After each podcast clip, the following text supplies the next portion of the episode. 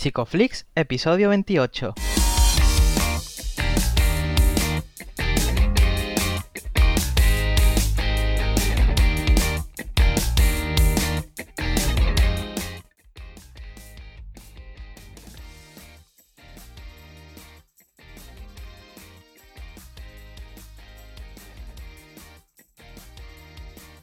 Bienvenidos a Psicoflix, un espacio de psicólogos para psicólogos un podcast donde entre todos buscamos ser cada vez mejores profesionales de la psicología. Aquí hablamos de todas las estrategias, técnicas y noticias de la psicología contemporánea, pero siempre con la evidencia científica que nos gusta defender.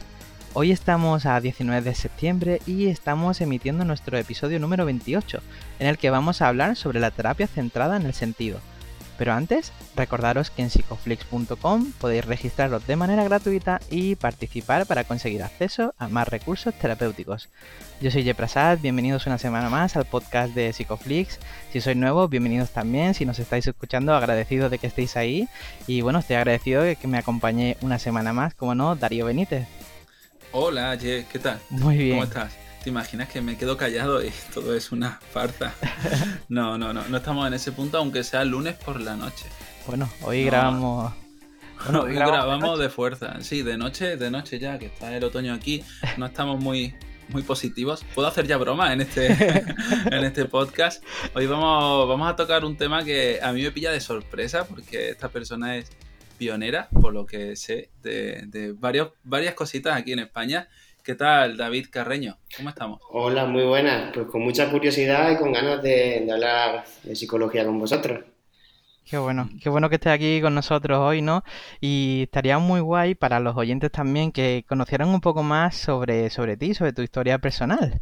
Mm, vale, pues nada, soy David Carreño, eh, soy estudiante de doctorado y con una beca FPU pues he estado dando clases en asignaturas más orientadas a la clínica en la Universidad de Almería y por otro lado pues me dedico al tema de la psicoterapia en la unidad de atención psicológica de la Universidad de Almería pues y por lo privado. Llevo como unos dos, tres años dedicado a la terapia y pues mis objetivos siempre son el tema de la investigación pero con otro pie en, la clínica. Y bueno, ¿qué, qué, ¿Cómo ha llegado hasta aquí para hablar de la terapia de, la terapia centrada en el sentido de la vida? Pues un largo camino, la verdad. A ver, yo en su momento me especialicé, hice el máster en contextualismo funcional. Eh, me centré bastante en la investigación en teoría de marcos relacionales y, y en el tema de terapia, aceptación y compromiso. Tengo que decir que a mí, pues, por mis experiencias vitales, se me hacía un poquito corto el tema del trabajo en clínica que veía en, estas terapias. Entonces, pues, abrí un poco mm, la mira y, nada, y descubrí la psicoterapia existencial, humanista existencial, entiéndase como la de Carl Rogers, eh, Víctor Frankel, Rollo May, y descubrí un, un profesor canadiense que actualmente pues, es pionero en, que se denomina psicoterapia centrada en el sentido y la psicología existencial positiva, que es una vertiente de la psicología positiva integrando aspectos de, la psicología existencial humanista. Entonces, pues nada, le escribí, me aceptó de buena gana, eh, he hecho ya dos estancias con él y, ahí ando, pues publicando, investigando, aprendiendo de su terapia. Es un profesor que es alucinante, Paul Wong. Es, es bastante conocido a nivel internacional, aquí en España pues todavía no. Y ahí ando yo a ver si, si muestro un poquito la riqueza de, su investigación y de su terapia. Qué bueno, qué bueno. Además tú eres mm, casi pionero, ¿no? En España, de las primeras personas que está haciendo... Hasta donde me llega el conocimiento, sí. Pues bueno, es un honor tenerte aquí, ¿no? Y además que creo que casi todos posiblemente en algún momento de nuestras vidas pues nos hemos planteado, ¿no? ¿Cuál es el sentido de, nuestra existencia? Y si, por ejemplo, hacemos una búsqueda rápida en Google, salen como 1.700 millones de resultados. Entonces, creo que el trabajo que, tienes que hacer tiene que ser muy, muy importante, ¿no? En este aspecto. Pues sí, de hecho, la, primera parte de mi tesis es con, eh, con, pacientes con cáncer y pues se hice como una entrevista a unos más de 200 sobre cómo había cambiado su visión de la vida, sus valores personales después del diagnóstico. y es que es alucinante, aprendes un montonazo. Y yo creo que en ese estado en el que la, la conciencia de, la mortalidad personal hace que aflore un poquito más ciertas partes de la naturaleza humana que, sea por el sistema o por, lo que, por nuestra cultura, eh, no tenemos tan presentes en nuestro día a día. Mm. Entonces, una de las cosas que vi que la gente se vuelve bastante más prosocial, más volcada hacia la familia o relaciones íntimas, más auténtico, es decir, mostrarse más en, en sus propios principios y en lo que no están de acuerdo y en lo que sí, delante de, otras personas, y que ese cambio en, la visión del sentido de sus propias vidas, pues hacía que se ajustaran mejor o peor a, la enfermedad. Luego ese fenómeno me lo he llevado a estudiantes universitarios y bueno, en terapia para ver de qué está hecho el sentido de la vida, si hay cosas ahí que son objetivas a pesar de la subjetividad, de la individualidad de cada uno y, y por ahí ando ahora mismo. A mí me gustaría definir, eh, David, si, si se puede, si está permitido por ley, qué es eso de los valores personales entendidos desde tu enfoque. Los valores personales, lo que es importante en la vida de la gente. También se le puede denominar, de hecho yo ahora mismo estoy más en ese vocabulario, mm, fuentes de sentido en la vida. Y es qué áreas de tu vida son las que le dan sentido y valor a ti como persona el plano existencial, y eso es algo de lo que se puede diferenciar un poquito más de la terapia aceptación y compromiso y la visión que tienen de los valores personales ellos, es que cuando hablamos de sentido en la vida es de qué quieres hacer tú con tu existencia desde el principio hasta el final, es el para qué de tu vida. Es decir, aquí no cabe tanto un enfoque dirigido a uno mismo, es como la función de, de uno siempre hacia algo más sea la familia, sean amigos, sea la sociedad, ya hay infinitas formas, pero suele estar el componente prosocial. Claro, se aleja del hedonismo un poco, ¿no? Eh, y de los objetivos tan a corto plazo, tal vez. Sí, de hecho, eh, es una de las cosas en las que se diferencia la primera ola de psicología positiva, que es la de Seligman, la que más se conoce, ¿no? Sobre todo en España, es que es como este exceso ¿no? de positividad, pues, de, que hacer todas las actividades que te hagan sentir bien, estar en estado de flow y demás, de la segunda ola de psicología positiva, de la cual Paul Wong es pionero, que lo que dice es que es necesario aprender del sufrimiento para tener una mayor resiliencia y incorporar pues todos estos aspectos que provienen de la psicología asistencial, aunque a veces pues no se diga, y el tema de la conciencia de la muerte y, cómo contribuir a, los demás. ¿Cómo puede alguien ser más consciente de esos valores personales dentro de, este enfoque? El mejor método que conozco es, la aproximación de la muerte, ya sea por, una idea o, por, porque realmente la estás viendo de cerca. Claro, claro. Cuando, cuando te llegan a terapia, ¿cómo, cómo las sueles trabajar? ¿Qué haces tú? ¿Qué técnicas usas? Tengo dos ejercicios que de hecho los incluí en un protocolo de una investigación que he hecho aquí en la universidad. El primero es preguntarle cómo se ven en 10 años. ¿No? Si todo va lo mejor que se puede, si las cosas empiezan a ir mejor y mejor y mejor. Mm, a veces cuesta porque ellos tienden a, a ser como muy realistas y a veces saltan a lo pesimista, pero es decir, ponte en lo mejor. ¿Cuál sería tu, escenario ideal dentro de 10 años? Ahí ya empiezan a verse cosas. Tú siempre tienes que explorar y preguntar, bueno, con respecto a mm, tus amigos, ¿cómo te ves? ¿Con qué, ¿Con qué amigos? ¿Qué tipo de relación? Con respecto a tu trabajo, y ahí pues vas explorando todas las áreas y, se van viendo qué es lo que realmente importa. Luego, ya para profundizar un poquito más, los expongo al, al lecho de muerte, es decir, Imagínate que llegas a, viejo, eh, te queda poco, lo notas y, ya no todo lo que tienes que hacer lo has hecho. Miras atrás y qué es lo que te haría sentir que tu vida hubiera merecido la pena. ¿Qué cosas? ¿En, qué área? ¿Con quién? ¿Qué, ¿Qué cosas hubieras conseguido? Y de verdad que ahí salen y salen cosas muy comunes, más comunes de lo que la gente a veces piensa. Estamos hechos de la misma madera. ¿qué cosas sueles ver? Quieren dejar, sobre todo se basan en las relaciones íntimas, aportar a la familia, incluso no solamente tiene que ser a través de hijos, puede ser también a través pues, de propios hermanos, primos, amigos, y luego también te encuentras gente un poquito más volcada a aportar a lo que es la sociedad o al grupo a través de su profesión o de otro tipo de, acciones. Pero el dejar un legado o un beneficio a otro es clave. Es más, en esa misma investigación que os estaba comentando de la, Universidad de Almería, les, les preguntaba si llegado a ese escenario en el que hubieran conseguido todo, lo que haría que su vida fuera 100% o aproximado con sentido y con valor, si quitáramos el componente de haber beneficiado a otras personas, ¿cuánto sentido tendría su vida? Pues esta pregunta se la hice a unas 40 personas y una sola respondió que su vida seguiría teniendo el mismo sentido sin haber aportado a los demás. Más bien porque era un perfil de estos de oposición que se me ponía en contra el muchacho y no ya... Pero, pero sí salía que, que no, pasaba de tener mucho sentido si aportaban a los demás a, dejar de tenerlo. Algunos te respondían que, no, no, si yo mientras pueda seguir siendo feliz, entonces la pregunta era, ¿podrías ser feliz sin, haber, sin haber aportado absolutamente nada a nadie, solamente hacia ti mismo? Y entonces se respondían que no. supongo que también eh, en una sociedad en la que vivimos, ¿no? Donde estamos llenos de, de hedonismo, como ha dicho Darío, estimulación a corto plazo, el papel del ego aquí chocará muchísimo, ¿no? muchísimo, muchísimo, claro. Eh, es más, España es uno de los países desarrollados en el que menos visión a largo plazo tenemos.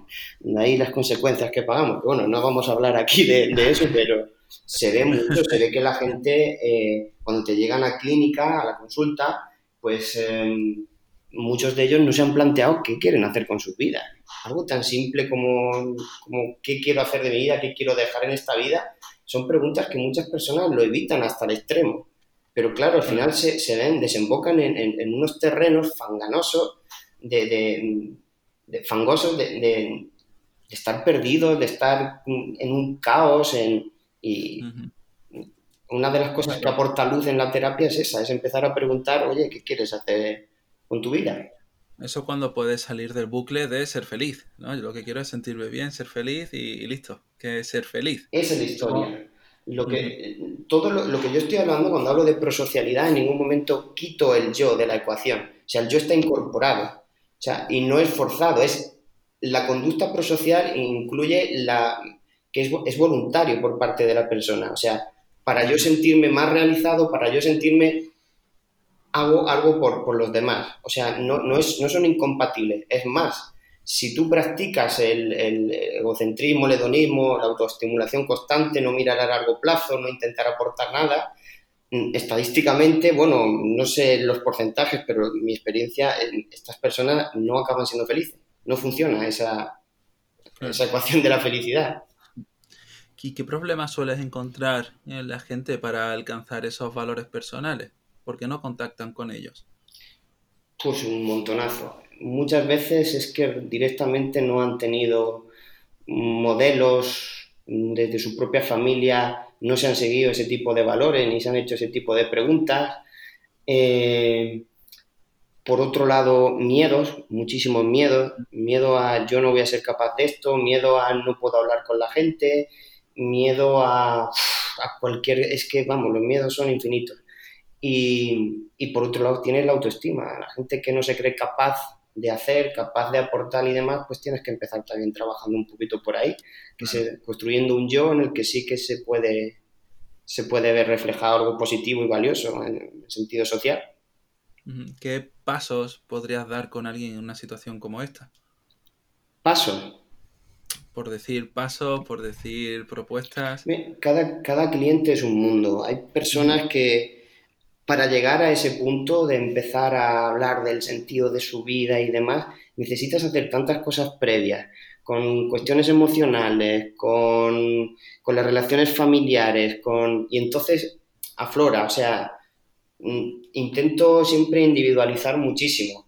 Ahora, ese punto lo toco siempre. El tema del sentido en la vida y demás, al final sale. Ahora, para llegar ahí, pues es que depende de todos los bloqueos y todo lo que haya que construir en cada uno. Supongo que la exposición a, todos esos eventos privados a priori será muy muy, muy rechazada por, esos clientes que se estén manteniendo tanto por, por ese miedo.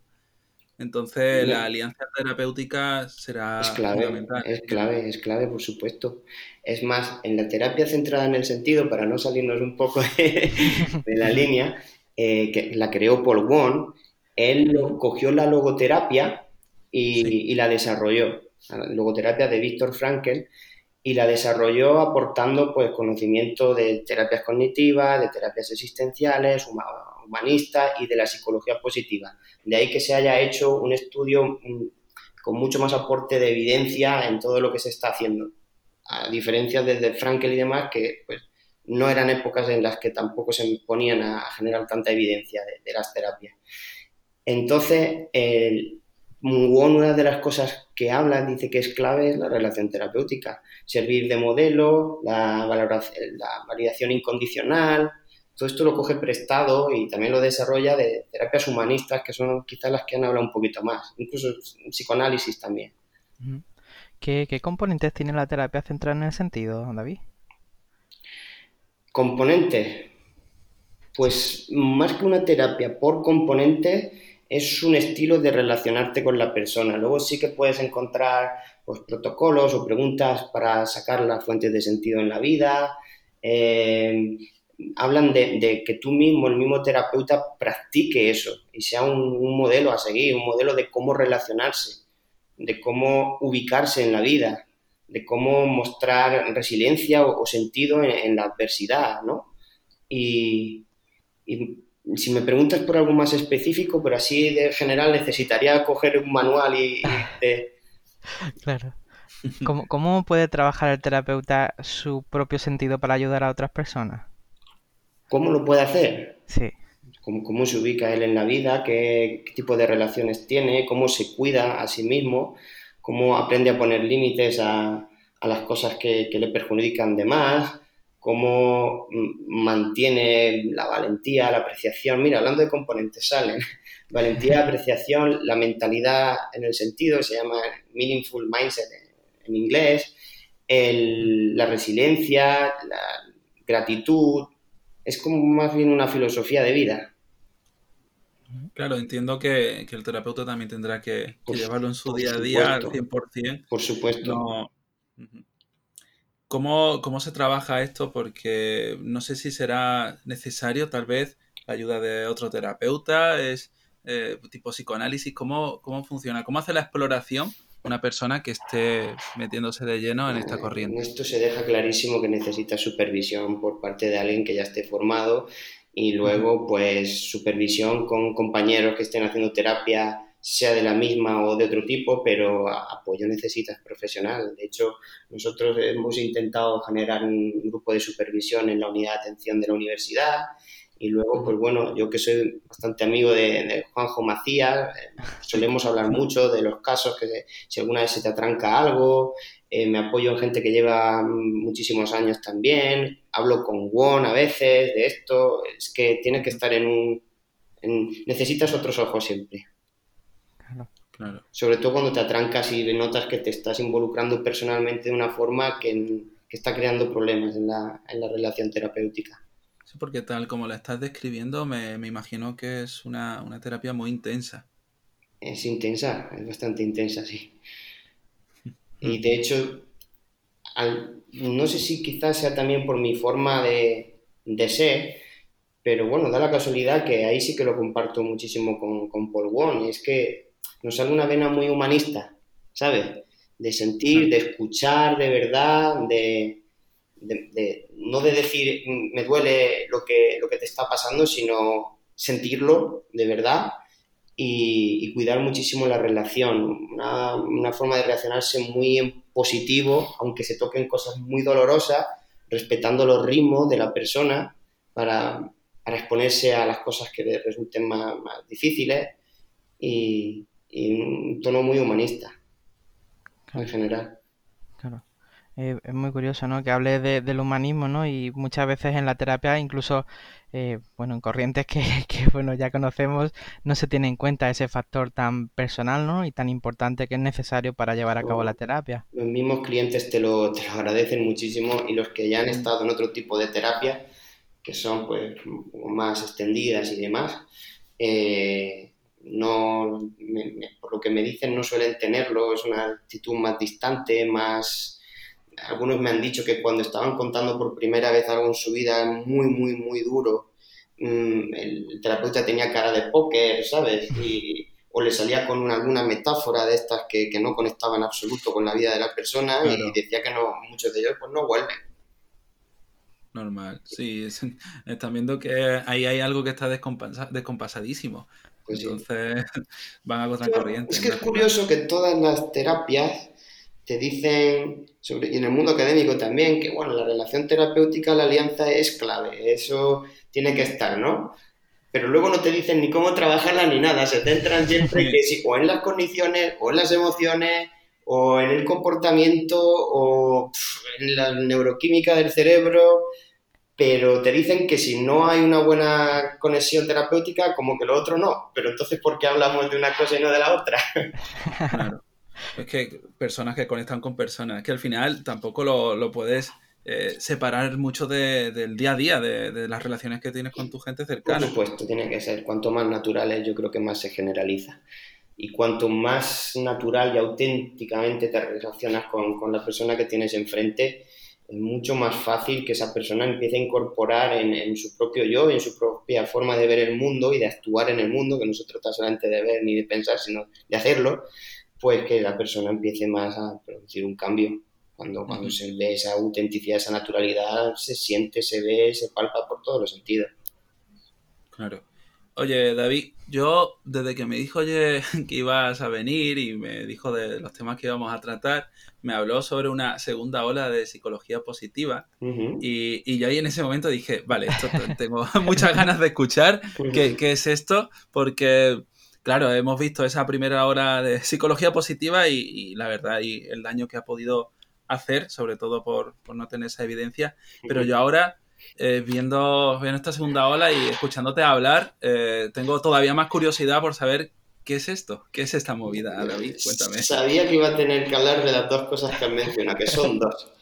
La primera ola de psicología positiva y de cómo, sobre todo, cómo se ha entendido en España y, y mm. las críticas que se le ha hecho a nivel internacional cuando se ha excedido en la positividad, mandando mensajes como demasiado optimista, mm, ocultando la cara más oscura de la vida, eh, diciéndote que si haces esto, esto o piensas que vas a estar súper bien, pues realmente todo te va a cambiar y demás, ¿no? Este mensaje así fácil, La, la psicología positiva no es eso.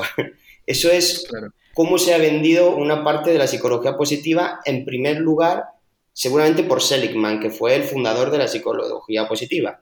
Pero la psicología positiva es un área de la psicología que por primera vez decide estudiar cuáles son los factores que llevan al bienestar psicológico y a la felicidad desde un punto de vista experimental y empírico. Y eso es un avance interesante.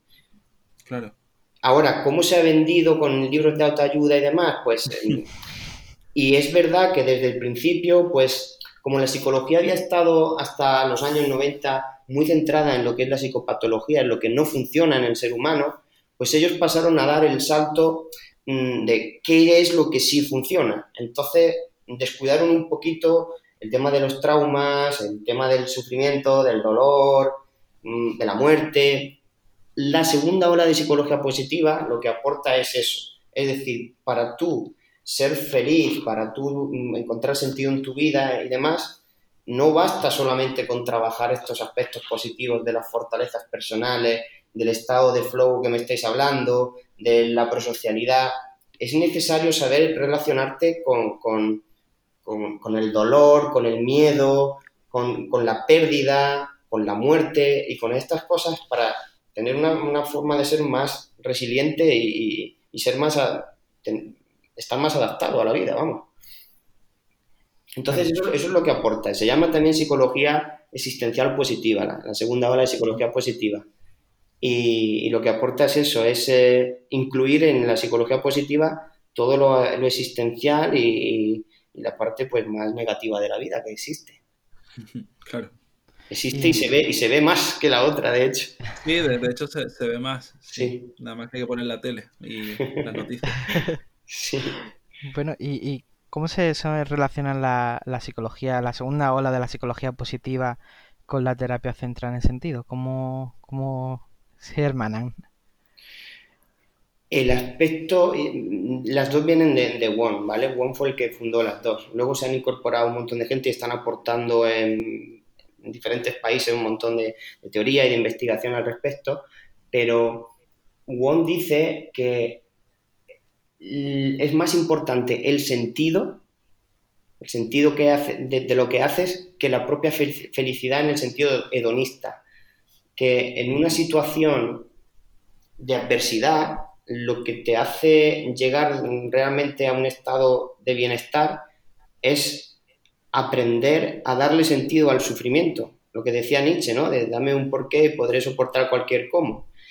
De ahí la terapia centrada en el sentido y, la segunda ola de psicología positiva comparte ese, aspecto existencial para soportarlo lo negativo y poder llegar a un mayor bienestar desde lo negativo. Este, esta es la paradoja. De hecho, él utiliza, está, eh, Paul Wong nació en China y llegó con 21 años a Canadá. Entonces, él tiene una filosofía taoísta y de Confucio en el que trabaja muchísimo el tema del yin y el yang y él pues lo está traduciendo y desarrollando en términos pues más científicos. Claro, entonces eh, a ver si, lo voy encajando. Cuesta, ¿eh? A, mí me ha llevado, a mí me ha llevado años. me, está gustando bastante más de lo, de lo que esperaba. Porque yo, recuerdo, yo estaba en la carrera y, me, pusieron a hacer Inman delante. Y la verdad es que, el tema de la psicología positiva en ese momento me, me estaba gustando. Lo que ocurre es que luego salí de la, de la carrera y el otro libro que me pusieron fue El Secreto. Entonces, fue como, ¿qué, qué, está pasando?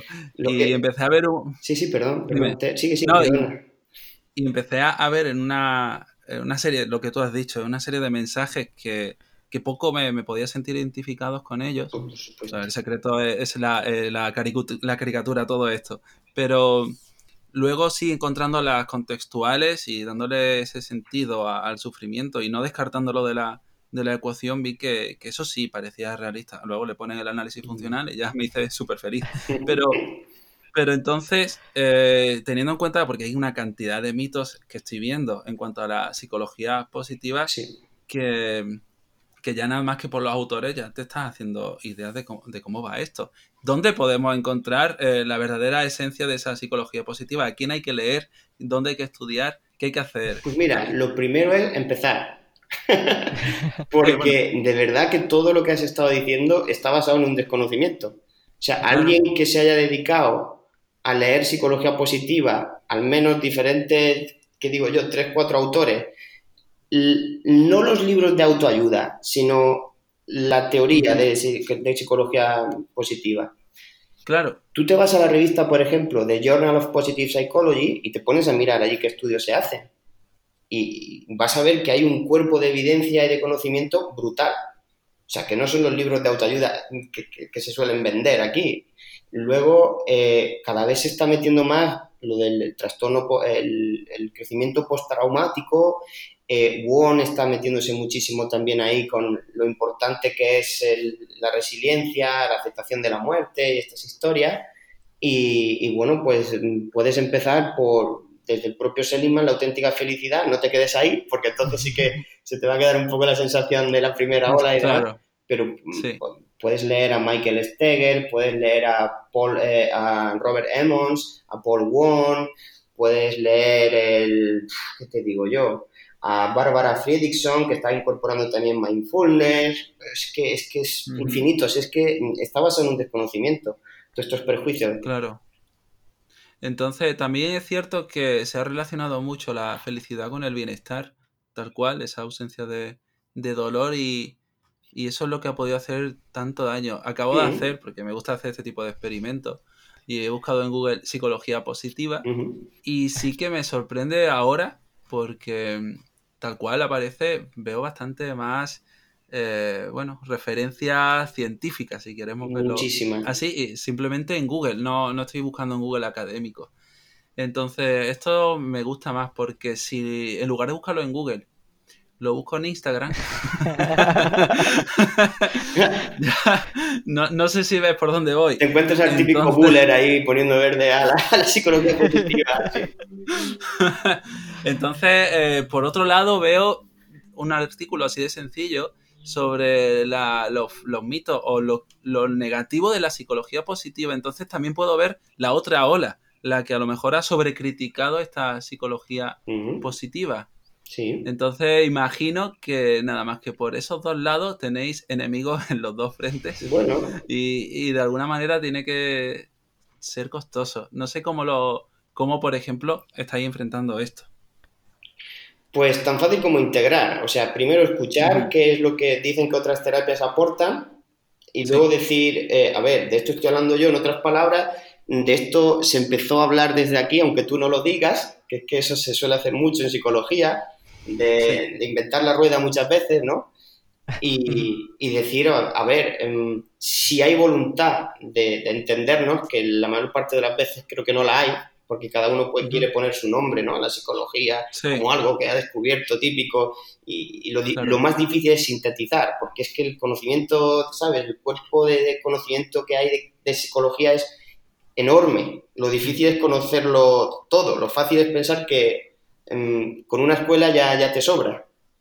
Claro. Entonces me fío más de las personas que han pasado por varias escuelas, que han leído muchísimo y que te están hablando con una actitud de, integrar y de ir un poquito más allá, no de centrarse solamente en lo que está la psicología centrada ahora mismo, que es las partes dentro de la persona, es decir, las condiciones, lo que la persona hace, lo que la persona siente y salir un poco y entender que, de qué está hecho el ser humano. Nosotros somos biológica y psicológicamente somos seres sociales. Entonces, entender un poquito, también leer antropología, incluso filosofía, si, si, si es necesario, y entender cómo funciona el ser humano. autores que, veas tú que, tocan diferentes temas, que, han pasado por diferentes escuelas y que no se quedan en ninguna y que están, me, fío más de ellos que de los que han estado siempre en una misma escuela y peleándose con el resto de escuelas cuando realmente se ve claramente que es que lo desconocen.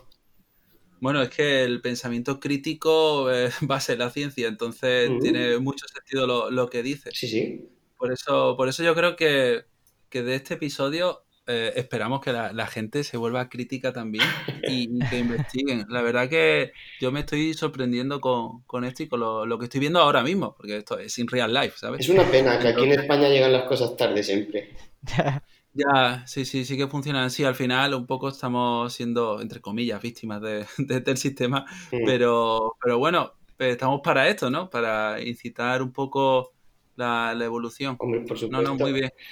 La verdad es que muy interesante, la verdad que sí. Me alegro que, me interese. Yo, vamos, encantado de, mm, de dar de hacer todo lo posible porque la gente pues abra un poquito la, mira y vea que la psicología es mucho más de lo que se piensan y que de hecho es que este tipo de, corrientes y de lo que estamos hablando, cuando te lo intentas traducir a, a, tus relaciones normales, lo que pasa en la consulta, lo que pasa con tus amigos, con tu familia, a mí me ha funcionado personalmente muchísimo más que las escuelas más rígidas, más ¿sabes? Con un vocabulario mucho más aislado de la realidad social, como se vive y tal. muchas veces con ese vocabulario incluso se oculta un poco la, falta de conocimiento que hay o de profundidad. Claro.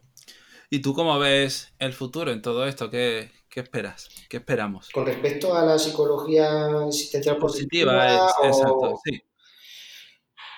Cada vez hay más gente investigando sobre eso, cada vez hay más evidencia. Es verdad que han habido muchos lobos solitarios investigando el, cómo de los traumas o de las adversidades al final salen cosas positivas, pero ya, ya hay redes internacionales que, están conectando ese tipo de investigaciones, generando teorías y llegando a, las revistas de divulgación más grandes para que llegue a la masa, peleando en, en la APA, ¿no? Tener un hueco, porque se les escuche. Y, y, todo esto, vamos, es que aquí en España no, pero a nivel internacional es conocido, todo el mundo conoce a Paul Wong, menos aquí en España, que lo tengo que demostrar yo. eh, la segunda ola de psicología positiva, pues lo que os ha pasado a vosotros y lo que me pasó a mí, que es que no, no existe, a no ser que, te venga alguien de fuera a contártelo. Claro. y, nada, pero que sí que es algo bastante contemporáneo y que, está apretando fuerte. Además, yo me estoy moviendo muchísimo en esa dirección. Yo mi tesis doctoral es todo aportar evidencia en, esa, en esa dirección. Oye, ya estamos llegando casi, casi al tramo final del episodio. A mí me queda una pregunta clave para mí, que es ¿qué es lo que más te llena de la terapia centrada en ese sentido, David? La riqueza que tiene de cómo coge contenido de, muchas escuelas distintas, la profundidad, que eso es lo que más he hecho en falta en otro tipo de terapias, pues es que no, no quiero tampoco dar nombres ni quiero, pero se echa mucho en falta la profundidad, el lo que os estaba diciendo, de, qué está hecho el ser humano, ¿sabes? ¿Cómo, cómo se conecta con otra persona? ¿Cómo haces que otra persona mm, sea capaz de, sostenerse a sí mismo, sea capaz de, darle un sentido a la vida que le enganche y que pueda dejar de beber alcohol todos los días, dejar de meterse coca cada vez que va con gente porque toda, la única forma que conoce de relacionarse es metiéndose coca, eh, yo qué sé, pero... Mm, esa, profundidad ¿no? del ser humano. Eso es lo que a mí más me aporta y me gusta. Qué bueno.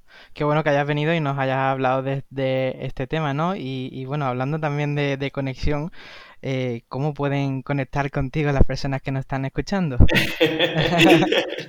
Esa me ha gustado, ya te lo apunto. Vamos a dejar la profundidad a un lado. Pues a través de, las redes sociales por David F. Carreño o David F. Carreno, porque en inglés pues tengo que, facilitar, porque los ingleses no tienen la ñ en el teclado y estas cosas. Pues por, ahí, por David F. Carreño o David F. Carreno, tanto en ResearchGate como en Facebook. Por ahí tengo también LinkedIn y, y por el email también es eh, carrenodf.gmail.com que me quieran escribir y demás, me van a encontrar. Pongo, pongo, facilidades. Muy bien. Lo dejaremos en las notas. Pues David, muchísimas gracias por acompañarnos hoy, de verdad que me, verdad que sí, me ha gustado un montón. ¿eh? Ah, muchísimas gracias a vosotros por invitarme, esto es un placer. Al final me he enganchado, fíjate que estaba yo un poquito nervioso, esto de decir, a ver, a ver por dónde me va a salir y tal, pero me pasa siempre, cuando sale la psicología de por medio, al final me, emociono, me vengo arriba, me no sé qué, me pongo crítico, pero bueno, es lo que me sale. Ah, me alegro que se ha visto por lo menos. Claro, no, no, esperemos que lo haya disfrutado, nosotros también lo hemos disfrutado y espero que también nuestros oyentes que están ahí también lo estén disfrutando, que ya sabéis que si os ha gustado podéis dejar alguna valoración, comentarios, eh, podéis suscribiros a psicoflip.com, darle al botón de suscribiros en iVoox, en Spotify y en iTunes. Y bueno, tenemos una cita el próximo jueves a las 8 de la tarde aquí en Spotify, en iTunes o en iVoox. Hasta luego. Hasta luego. Hasta luego, un abrazo.